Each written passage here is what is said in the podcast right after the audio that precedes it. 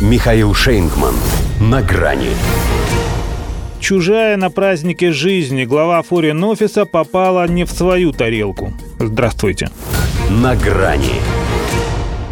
Российский МИД в праздничном убранстве. Настроение приподнятое, обстановка торжественная, лица открытые, все друг друга поздравляют.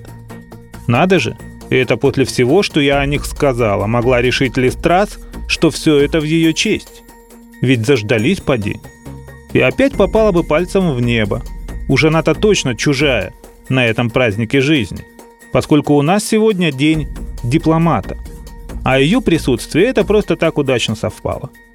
И не только потому, что планировала приехать первого числа, да омикрон подхватила, но и потому, что когда ее предшественник Доминик Рааб, тоже случайно человек в дипломатии, ушел в отставку из-за афганского скандала, Никого, кроме нее, у Бориса Джонсона под рукой не оказалось. А у нас она оказалась не в своей тарелке. Как леденец, спрятанный в муке. В смысле, как забавный конкурс на корпоративе. Прошел и забыл. По сути, всего одно задание. Два раза подумать, куда ее послать, и ничего не сказать. Ну, кроме «welcome». Потому что воспитание – пусть и приехала к нам со своим самоваром, международным отношениям и деэскалации нас учить. Но, по крайней мере, во всем приличном, не в танке. Хотя в мыслях, наверное, не вылезала из него, когда накануне брала Красную площадь. Прибыла заранее, чтобы пополнить свое политическое портфолио снимками себя на фоне Кремля и Василия Блаженова. Потому что для главы форин-офиса, мечтающего о чем-то большем, визит в Россию – это первое дело – Примета. Джонсон свою мидовскую карьеру с того же начинал. Правда, тогда еще казалось, что в этих контактах есть какой-то государственный смысл.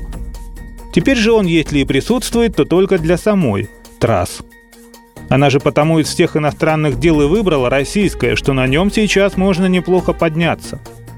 Особенно если учесть, что в пандемийных вечеринках на Даунинг-стрит она замечена и не была – а это у них нынче один из главных критериев профпригодности.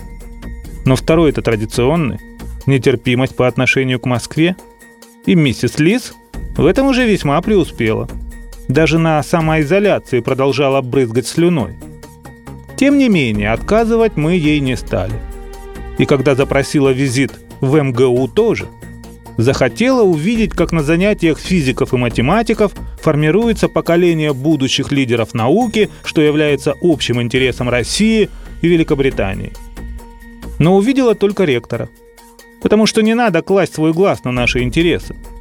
В интересах же владычицы морей главе форин-офиса стоило бы посетить географов, чтобы рассказали, что через Черное море поддерживать балтийских союзников – это не вариант – а как большому специалисту по монголам и татарам ей нужен был хороший истфак. И судя по тому, какая она нервная и злая, лучше без ист. Но в МИДе, понятно, на это не намека. Потому что воспитание. Да и когда еще в ее жизни случится день настоящей дипломатии? А Сергей Лавров покажет, что истинный джентльмен пропускает англичанку вперед, даже когда она гадит и никуда при этом ее не посылает. Пусть и дважды подумав. До свидания. На грани с Михаилом Шейнгманом.